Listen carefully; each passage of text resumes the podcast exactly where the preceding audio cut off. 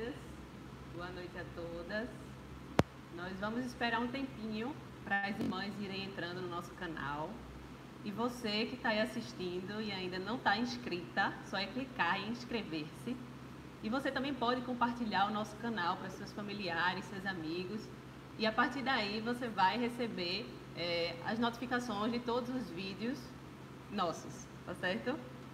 É, confesso que estava com muita saudade de vocês, das adolescentes, das jovens, das mulheres mais maduras, das idosas da nossa igreja, das mamães que falaram comigo essa semana que por conta de terem filhos pequenos não podem estar conosco presencialmente na igreja, nos nossos encontros. É, falaram que iam participar. É um privilégio realmente, como eu falei hoje lá no grupo, durante o dia. O Senhor tem nos dado esse presente de podermos desfrutar da tecnologia para aprendermos mais sobre ele e transmitirmos os nossos cultos. Então, é, estamos felizes. Nós da liderança do grupo de mulheres estamos felizes por estarmos juntas aqui, mesmo que virtualmente.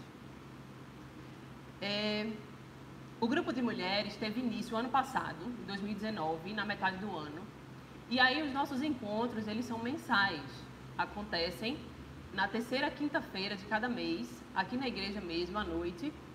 E nós é, estamos estudando vários assuntos. Dentre eles, nós vimos feminilidade bíblica, submissão bíblica, a mulher em missão. Esse ano, nós começamos o trabalho em fevereiro. E aí, nós recebemos Drica Vasconcelos, da IPCC. Ela falou sobre identidade. É o desejo que nós temos de agradar outras pessoas e muitas vezes deixamos de fazer a vontade de Deus por conta disso. Em março, nós chegamos a divulgar aqui na igreja é, o tema que seria a mulher cristã e a modéstia. Só que, por conta da pandemia, né, do coronavírus, é, esse encontro ele foi cancelado. Seria com Rosângela Frade, esposa do presbítero Carlinhos. Mas nós vamos ainda aprender sobre esse tema. É, vai ser presencial. Então, só quando Deus quiser, quando Ele permitir que nós voltemos é, aos encontros presenciais, nós vamos aprender sobre a mulher cristã e a modéstia. Olhando é, a lista de temas desse ano que eu e as meninas montamos, é, havia o tema contentamento. O tema contentamento, ele é muito atual. Ele é aquele tema que a gente não pode riscar da lista do crente, não é? E aí, eu pensando sobre esse tema, falei com as meninas sobre ele e nós resolvemos trazer para o mês de maio. É, e realmente, é, esse tema tem muito a ver com os nossos dias. Nós vamos iniciar o estudo agora, vamos orar para que Deus nos direcione nesse momento, para que Ele nos ensine e nos exorte, para que a Sua palavra faça morada em nossos corações. Vamos orar, você que está aí na sua casa, no seu trabalho. É, convido você a participar desse momento de oração conosco. Oremos. Senhor Deus e Pai, nós te adoramos por quem és. Nós te adoramos, Senhor, porque reconhecemos que o Senhor é o nosso Deus. O Deus fiel, o Deus santo, o Deus bom, o Deus justo, o Deus maravilhoso, Senhor. O nosso Criador, o Criador de todas as coisas. Eu te agradeço, Senhor, por este tempo. Os bancos aqui estão vazios. Como meu coração está apertado, Senhor. Porque queria ver aqui minhas irmãs em Cristo. O Senhor sabe disso. Mas ainda assim, Senhor, eu te agradeço pela oportunidade que nós temos de aprender do Senhor juntas, mesmo distantes. O Senhor é maravilhoso. Te peço, Senhor, por esse estudo, que não seja eu falando, mas que seja o teu Santo Espírito que habita em mim. Que esse mesmo Espírito, Senhor, fale ao coração das minhas irmãs, onde estiverem, seja aqui em Recife, seja na Bahia, seja em Sergipe, onde mais estiverem, Senhor, seja em Caruaru, que o Senhor fale ao coração delas, ó Deus. E que saiamos diferentes, Senhor, desse tempo juntas. Que saiamos diferentes para a glória do Senhor, com sede de Ti, com vontade, Senhor, de conhecer mais e mais ao Senhor, de servir ao Senhor e proclamar o Teu Evangelho, Deus. Pedimos perdão pelos nossos pecados, as nossas faltas e falhas contigo, Senhor. Nós precisamos melhorar em muitas coisas. Nós precisamos aprender sobre o contentamento. Nós precisamos, Senhor, para que possamos dar testemunho fiel de quem é o Senhor e daquilo que o Senhor tem feito em nossas vidas. Nos abençoa, Senhor, neste momento. É assim que eu te oro. Muito grata, muito grata por tudo. Em nome de Jesus, amém. Meninas, contentamento, ele é um tema pertinente em nossos dias. É, é um tema que as pessoas acham que a gente tem que exercer em tempos de dificuldade apenas. Principalmente nesse tempo da pandemia por Covid-19, que tem assolado as nossas famílias, né, é, os nossos amigos, os profissionais da linha de frente. Mas eu digo a você que o contentamento, ele não é só exercido em tempos de dificuldade. E nós vamos ver durante esse estudo. A Glória Furman, no seu livro Vislumbres da Graça, disse que todas nós queremos aprender sobre o contentamento, mas nem sempre nós apreciamos este aprendizado propriamente dito. Ou seja, todo mundo quer ter contentamento. Mas quando Deus coloca a gente lá na provação ou numa situação para a gente ser contente, a gente murmura e a gente bate o pé e muitas vezes até se afasta do Senhor. A gente vai começar a pensar sobre o que não é contentamento. Contentamento não é ser indiferente às pessoas ou situações. Contentamento não é uma mentalidade de suportar tudo de forma passiva. Contentamento não é ter o sentimento de satisfação em relação aos bens materiais. E contentamento não é o refrear de toda e qualquer dificuldade. Ou seja, você não pode ser indiferente às situações como uma crente em Jesus você não pode ser passiva em todo o tempo. Você não pode colocar sua satisfação no dinheiro ou em bens materiais, imóveis que você tenha. E você vai sim passar por dificuldades. Vai sim. Dificuldade, dor, doença, momentos difíceis, de lamento. Contentamento, a gente vai ver mais lá na frente, que é uma satisfação. Agora nós vamos falar sobre o que o descontentamento gera. O descontentamento é um ciclo vicioso. Eu vou falar aqui e eu quero que você comece a pensar na sua cabeça, a formar uma ideia, uma imagem do que o descontentamento ele gera. Olha lá e percebe como é um ciclo vicioso. Primeiro, você começa com auto-engano. Você começa a acreditar que você precisa ter aquela coisa ou ter alguém para ser completo ou para ser contente. Então, há o auto-engano. Depois você começa a ficar angustiada, estressada, inquieta, porque você não consegue ter aquela coisa ou aquela pessoa. E aí, o seu coração fica cheio de tristeza, fica cheio de ingratidão diante de Deus, a ponto de você usar a sua boca para reclamar ou murmurar. Olha lá, é uma coisa que acontece no coração, no nosso pensamento, vem para a nossa boca e aí nós começamos a murmurar diante de Deus. Você consegue lembrar do povo de Deus peregrinando lá no deserto, no Êxodo? Uma em Êxodo 15, capítulo 15, versículo 24 é, o povo de Deus estava reclamando, lá na Bíblia tem assim, murmurando diante de Moisés e Arão, porque a água que tinham para beber era amarga. Logo em seguida, no capítulo 16, no versículo 3, as mesmas pessoas começam a murmurar porque lembram da fartura de alimentos que tinham no Egito. Só que uma coisa, uma coisa eles esqueceram. Aquele povo esqueceu que o Senhor Deus, em nenhum momento, deixou de prover essas coisas para eles. Não era da maneira, da maneira que eles queriam, mas o Senhor Deus não desamparou. E no mundo que a gente vive, Nós também somos assim. Nós reclamamos de muita coisa. Nós reclamamos da casa, dos afazeres domésticos. Nós reclamamos da igreja. Nós reclamamos da quantidade de dinheiro que nós temos. Nós reclamamos do marido. Nós reclamamos dos filhos. Nós reclamamos por conta do emprego. Nós reclamamos por conta da comida. Nós reclamamos por conta do carro que é pequeno demais e não dá para carregar tanta gente que a gente queria carregar. Nós reclamamos porque não fizemos o curso que queríamos ou porque é, queríamos acabar logo e não conseguimos, ou queríamos entrar logo e não conseguimos. Nós reclamamos porque não conseguimos fazer aquela viagem dos sonhos. Ah, eu queria fazer aquela viagem para aquele país, conhecer o mundo inteiro, mas eu não tenho dinheiro para isso. E nós reclamamos por conta disso. É, a lista é interminável de reclamações. Parece que as coisas, elas sempre precisam melhorar. Ou então as coisas nunca estão boas. Sabe aquele crente que você chega na igreja e fala assim, irmã, e aí? Como é que tá? É, tá bom.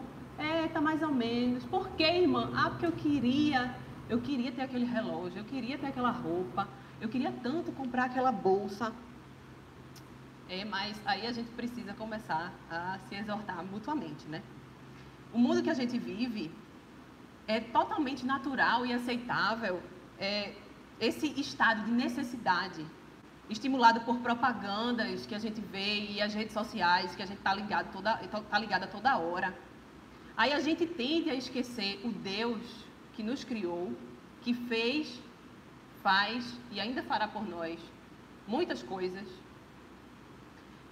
e a gente foca naquilo que a gente não tem, ou que a gente gostaria de ter. Começando a negar a fé no Deus que é fiel. E por fim, a gente usa esses sentimentos todos, esses desejos ilícitos, e transforma eles em atitudes pecaminosas. Olha lá o ciclo vicioso de descontentamento. Primeiro, você tem o auto-engano. Porque você quer aquela coisa ou aquela pessoa para você. E aí você fica angustiado, estressado, inquieta. Isso gera tristeza no seu coração e ingratidão. Esses sentimentos são tão profundos na nossa alma que a gente começa a expor eles. Então a gente começa a murmurar e a reclamar. E por fim, esses desejos ilícitos, eles viram atitudes pecaminosas. Não fica só naquilo que a gente fala, a gente vai fazer também. E um grande exemplo disso foi Eva, lá no Jardim do Éden. Gênesis, capítulo 3, do versículo 4 ao versículo 6. É, mostra o descontentamento de Eva. Ela estava descontente com a sua condição. Eva e Adão eram inferiores a Deus. E Eva prova esse descontentamento quando ela cai na tentação da serpente. Gênesis 3, do versículo 4 ao versículo 6, diz o seguinte: Então a serpente disse à mulher: É certo que não morrereis, porque Deus sabe que no dia em que dele comerdes o fruto, se vos abrirão os olhos, e como Deus sereis conhecedores do bem e do mal. Vendo a mulher que a árvore era boa para se comer, agradável aos olhos e árvore desejável para dar entendimento, tomou-lhe do fruto e comeu. E deu também ao marido, e ele comeu. O descontentamento de Eva levou o mundo perfeito de Deus à corrupção e à miséria.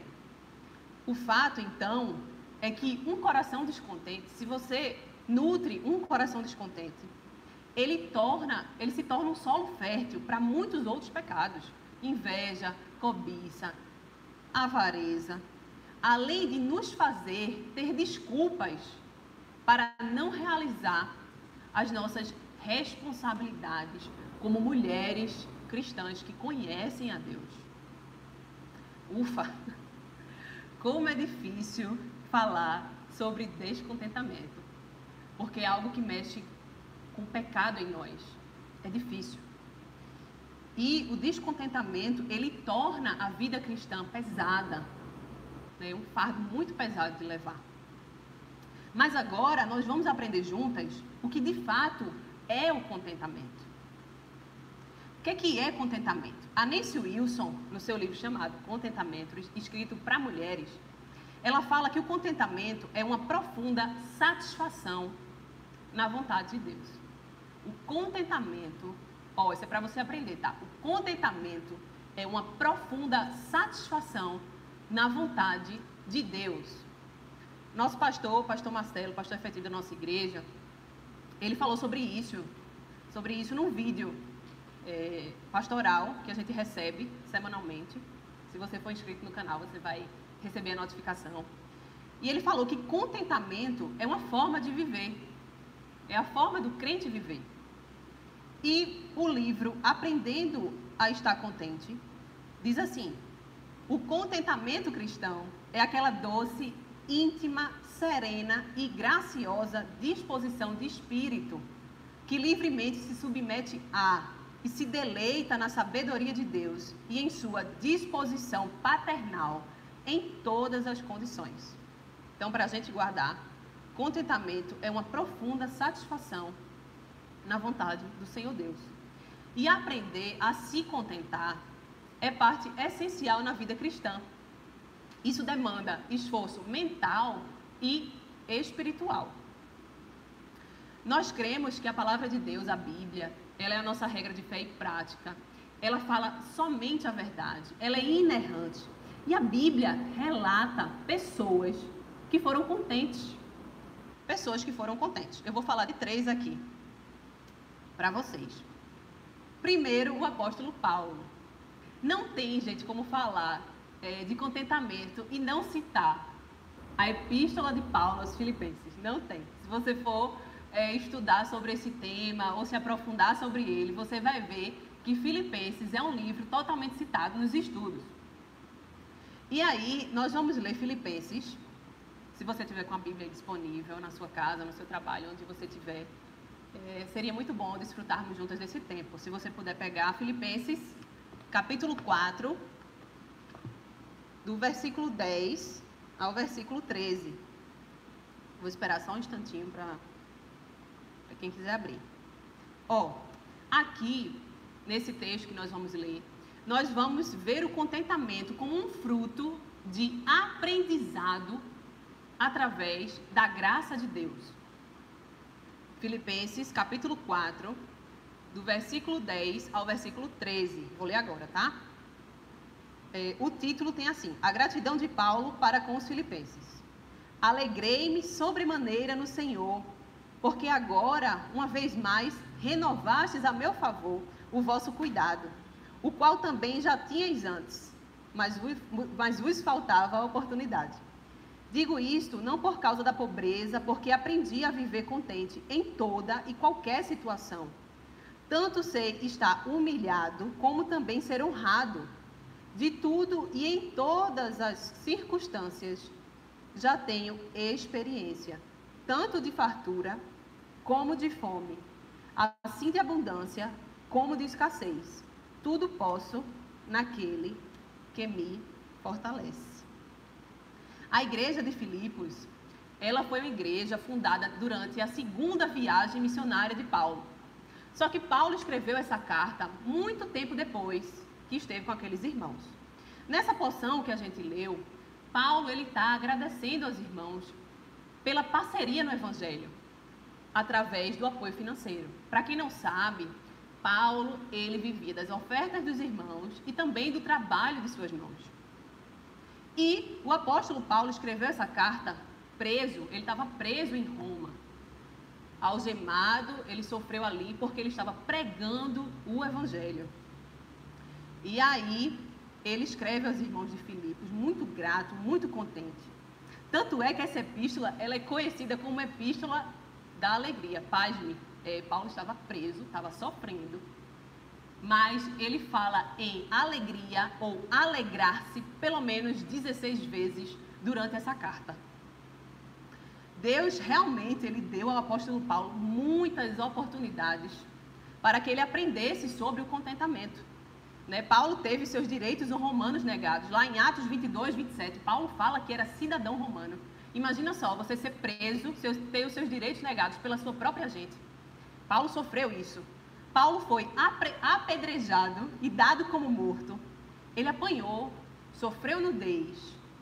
Ele foi perseguido, foi preso injustamente. Ele naufragou, ele foi caluniado, desprezado e muitas outras coisas mais. Mas eu acho que isso aqui, esses exemplos já bastam para a gente perceber o quanto na sua condição Paulo era contente. Como ele mesmo afirmou nesse texto que a gente leu, ele estava contente em toda e qualquer situação. Ainda que precisasse de coisas materiais, Paulo entendia que elas não eram a fonte do seu contentamento. Ele aprendeu realmente a ter controle sobre as suas emoções nas diversas situações da vida. Grande Paulo. Outro exemplo que eu trouxe aqui para a gente pensar sobre é Jó. Jó, vamos lá abrir Jó, quem puder abrir comigo.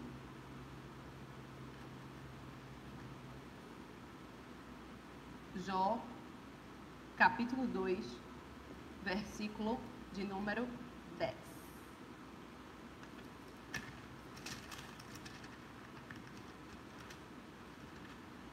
Jó. Jó foi um homem temente a Deus. Jó sabia de fato o que era ser contente em Deus em qualquer situação. Por quê? Quem conhece a história de Jó vai lembrar. Jó perdeu seus filhos. Jó perdeu seus bens. Jó foi acometido. Olha lá o que a Bíblia fala. Desde a planta dos pés até o alto da cabeça. E ele pegou um caco para raspar-se, para raspar os tumores malignos que ele tinha. A esposa de Jó disse para ele amaldiçoar o Senhor. E Jó prontamente responde a ela, na segunda parte do versículo 10 do capítulo 2. Eu vou ler agora para vocês. Jó disse assim para sua esposa: Temos recebido o bem de Deus, e não, e não receberíamos também o mal? Em tudo isto, não pecou Jó com os seus lábios. Spurgeon, comentando sobre esse assunto, fala assim: ó, se houvesse outra condição que fosse melhor para você do que a que você hoje se encontra, Deus a teria colocado lá. Jó entendia isso, que aquela condição que ele estava passando era porque Deus estava permitindo. E ele foi contente nisso. Jó foi um homem temente a Deus. E o nosso terceiro exemplo, não menos importante da nossa lista, na verdade é o mais importante, por isso que eu deixei por último, é Jesus que foi o exemplo perfeito de contentamento. Cristo. Cristo foi o exemplo perfeito do contentamento. Lá em Mateus, capítulo 26,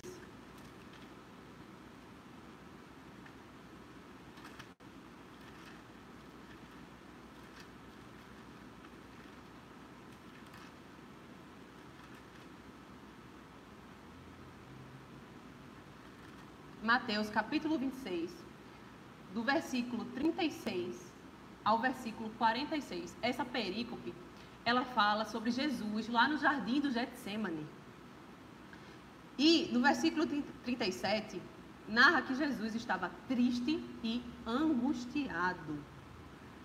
Porém, no versículo 42, Jesus ele conclui essa oração diante de Deus Pai, falando o seguinte: Faça-se a tua vontade. Jesus, ele foi à cruz em obediência ao Pai, satisfeito na vontade de Deus, na pior circunstância de toda a humanidade. O próprio Paulo fala mais lá na frente sobre esse episódio, na mesma carta aos Filipenses, capítulo 2, do versículo 5 ao versículo 11, que tem como título o exemplo de Cristo na humilhação. E eu vou ler agora para a gente ouvir. Tendo em vós o mesmo sentimento que houve também em Cristo Jesus. Pois ele, subsistindo em forma de Deus, não julgou como usurpação o ser igual a Deus. Antes, a si mesmo se esvaziou, assumindo a forma de servo, tornando-se em semelhança de homens. E, reconhecido em figura humana, a si mesmo se humilhou, tornando-se obediente até a morte e morte de cruz. Pelo que também Deus o exaltou sobremaneira e lhe deu o nome que está acima de todo nome, para que ao nome de Jesus se dobre todo joelho, nos céus, na terra e debaixo da terra, e toda língua confesse que Jesus Cristo é Senhor, para a glória de Deus Pai. O profeta Isaías, lá no capítulo 53, versículo 11, também fala sobre isso. E diz assim, ó: Ele, Jesus, verá o fruto do penoso trabalho de sua alma e ficará satisfeito. Cristo encontrou contentamento por meio da humildade e por meio da obediência a Deus Pai. Cristo é o pão da vida, como fala lá em João 6,48. Cristo sacia as nossas almas. Ele nos resgatou, nos salvou e nos reconciliou com Deus. Este é o verdadeiro contentamento. Então, ó, a gente já falou sobre muita coisa aqui, a gente já falou sobre o que não é contentamento. A gente já falou que o descontentamento gera um ciclo vicioso na vida de nós crentes. Nós vimos que de fato existem pessoas que na Bíblia citadas que eram contentes. Vemos que isso foi real e que isso pode ser real na nossa vida. Mas como é que nós vamos viver o contentamento? no nosso dia a dia, de forma prática. Primeira coisa, a gente deve optar por obedecer e seguir a Deus de maneira espontânea e confessar a Ele qualquer pecado de descontentamento. Nós devemos obedecer e seguir a Deus de maneira espontânea e confessar a Ele qualquer pecado de descontentamento. Muitas vezes nós cristãs é, temos uma gama de pecado no nosso coração. Muitos deles a gente não sabe nomear. E a gente precisa buscar fazer isso diante de Deus.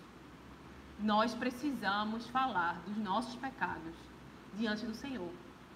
Listá-los. Falar para Deus o que é que está causando descontentamento. Por que, que a gente está estressada? Por que, que a gente está angustiada? Por que, que a gente está reclamando muito? A gente precisa falar isso, colocar isso diante do Senhor. Porque através da oração nós falamos com Deus, que o Espírito Santo de Deus nos transforma. E que os nossos desejos, e as nossas petições e as nossas dificuldades são colocados diante de Deus.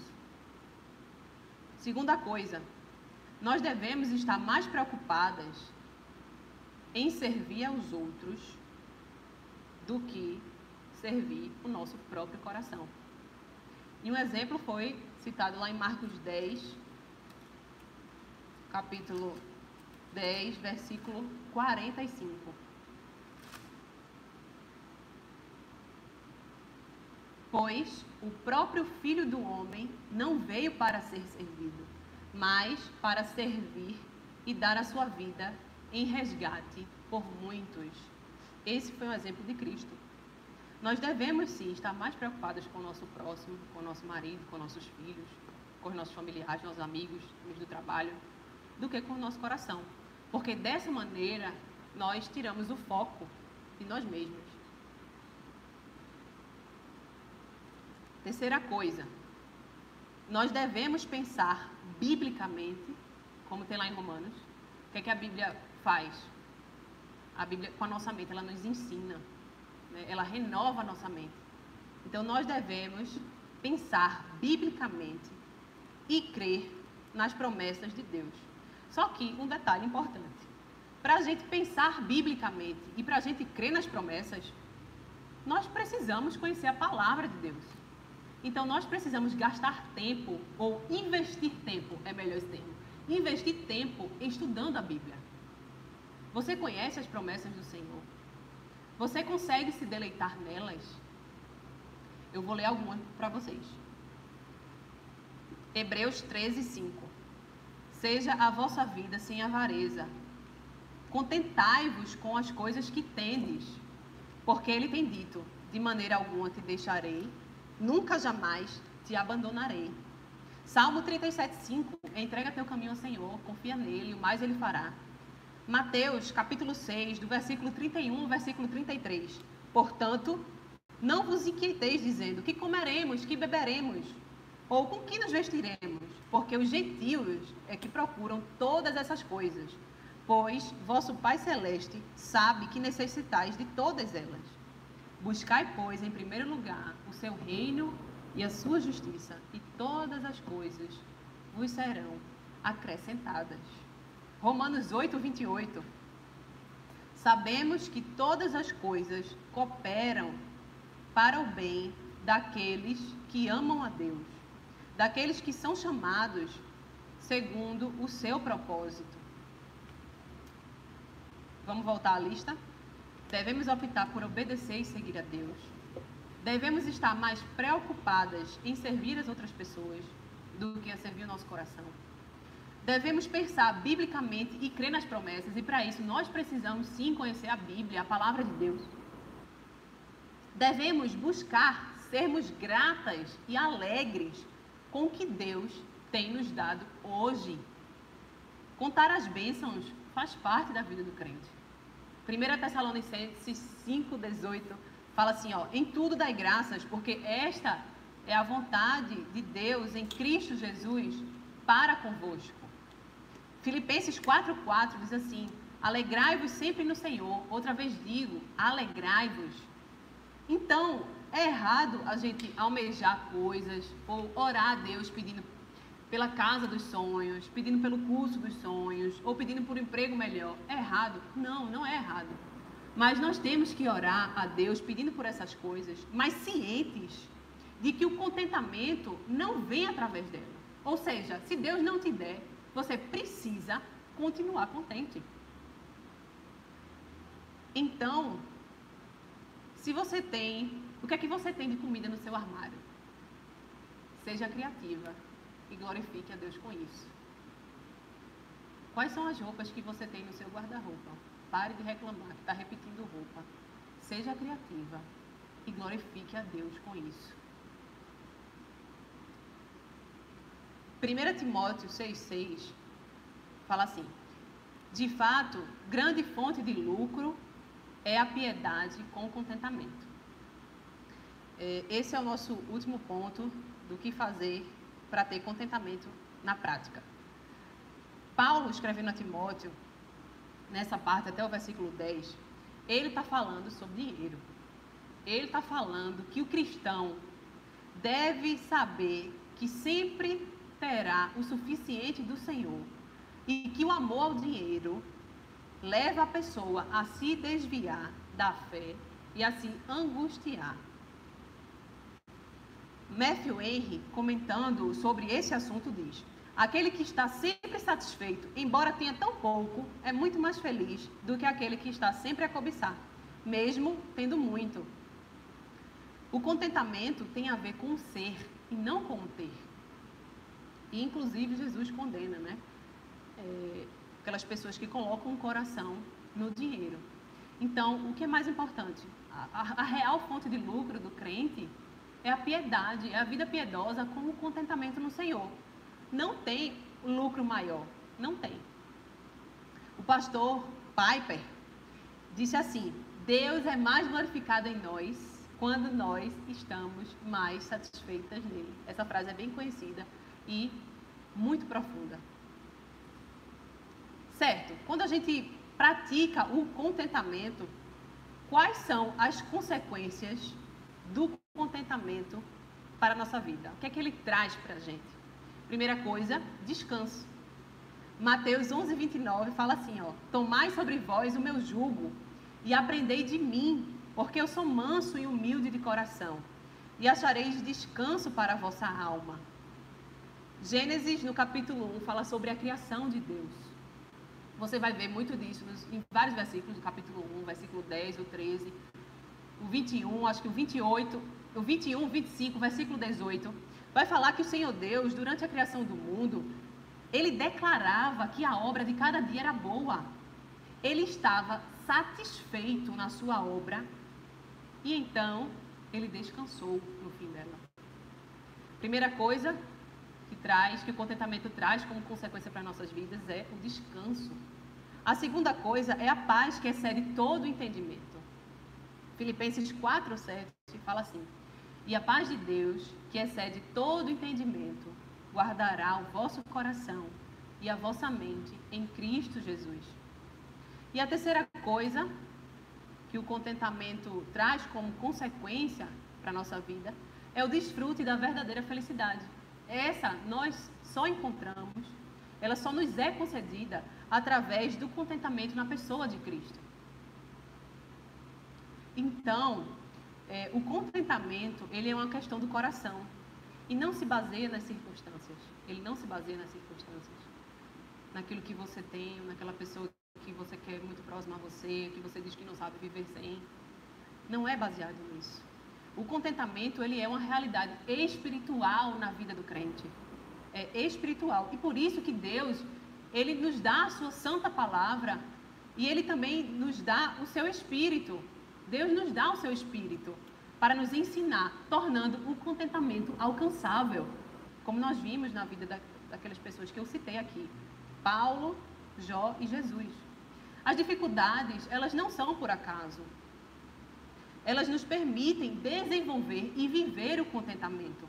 Deus sabe do que as nossas almas necessitam e Ele molda todas as nossas provações de acordo com as nossas necessidades, sem jamais nos deixar desamparadas. Deus jamais vai te desamparar. Ele não desampara uma filha sua. Jamais. Portanto, nós devemos nos lembrar sempre de quem Deus é, do que Ele fez e faz na nossa vida e do propósito dele através de nós aqui na Terra.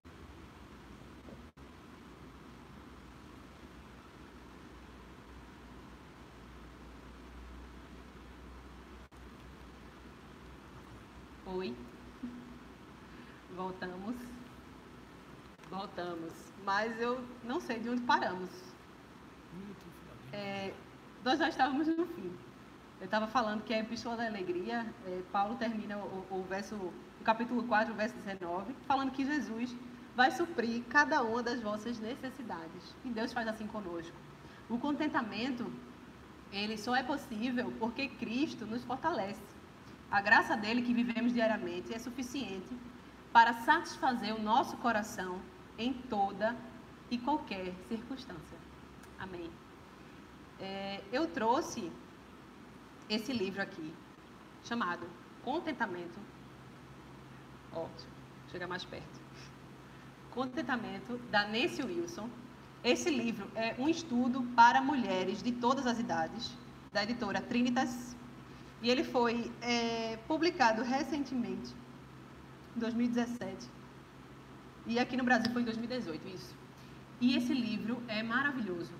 Esse livro é muito precioso. Se você tiver a condição de adquirir esse livro e aprender muito com ele, é, vai ser muito válido para a sua vida. É, tem esse livro da Nancy, tem um livro também, O Segredo do Contentamento, da editora Nutra, também é excelente. E tem o livro Aprendendo a Estar Contente, da editora El Shaddai. Esse livro ele foi escrito há mais tempo, né? mas se você ler trechos dele, você diz, Senhor, foi escrito hoje é muito atual. É, eu queria agradecer às irmãs pela disponibilidade, por estarem presentes aqui comigo. É, estou com saudade de vocês. Estou com saudade de estudar a carta de Tiago com as adolescentes. Estou com saudade de sair com as jovens, de ouvir as mamães falando das crianças aqui na igreja, de aprender muito com a sabedoria das idosas. Enfim, estou com muita saudade de vocês. Mas pode acreditar que lá em casa nós estamos orando pela vida de cada uma, nós estamos orando pela vida das famílias daqui da igreja, né, as famílias também que estão sofrendo com essa pandemia. Nós estamos orando por vocês. E para o que precisarem, estou à disposição, vocês sabem. Contem comigo e também as meninas da liderança, Carol Seixas, Rebeca Souza e Camila Anselmo também estão à disposição para ouvir vocês, para sugestões, e para a gente caminhar junta. É, eu falei no início, mas eu quero deixar aqui registrado meu agradecimento ao pessoal da mídia. É, muito obrigada pela vida de vocês, pelo desprendimento, pela disposição, pelo serviço. Que o Senhor abençoe vocês. Hoje vocês estão aqui representados pelo pastor Mateus, que está aqui comigo. Mas Deus abençoe a vida de vocês. E, por favor, se inscrevam no canal, ative o sininho aí do lado Chame os maridos, que daqui, daqui a pouquinho, pastor Mateus vai iniciar o encontro dos homens da nossa igreja. Não só maridos, tá? Os namorados, os noivos, os amigos, os pais, os familiares, chame todo mundo para aprender mais é, sobre a palavra de Deus. Nós vamos orar agora para finalizar esse tempo juntos. Oremos. Senhor Deus e Pai, nós te adoramos, Senhor, na beleza da tua santidade. Nós te adoramos porque sabemos que o Senhor é nosso Deus fiel, aquele que nos concede contentamento, aquele que nós devemos buscar o contentamento. Nós somos gratas a Ti, Senhor, pela Tua santa palavra. Nos faz, Senhor, ter amor por ela. Nos faz ser obediente a ela. Para que, Senhor, o Senhor seja glorificado em nós. Para que preguemos o Evangelho, Senhor. Muito obrigada, Senhor, por tudo. Ser com as famílias, Senhor, enlutadas. Ser com os enfermos. Ser com essa pandemia, Senhor, que não sabemos quando irá acabar, só o Senhor sabe.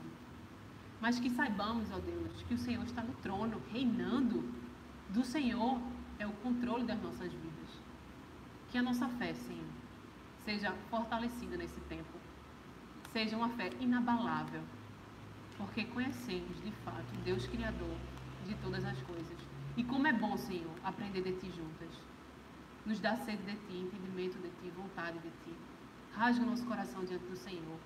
Perdoa os nossos pecados, ó Deus. É assim que nós te oramos, gratas por tudo.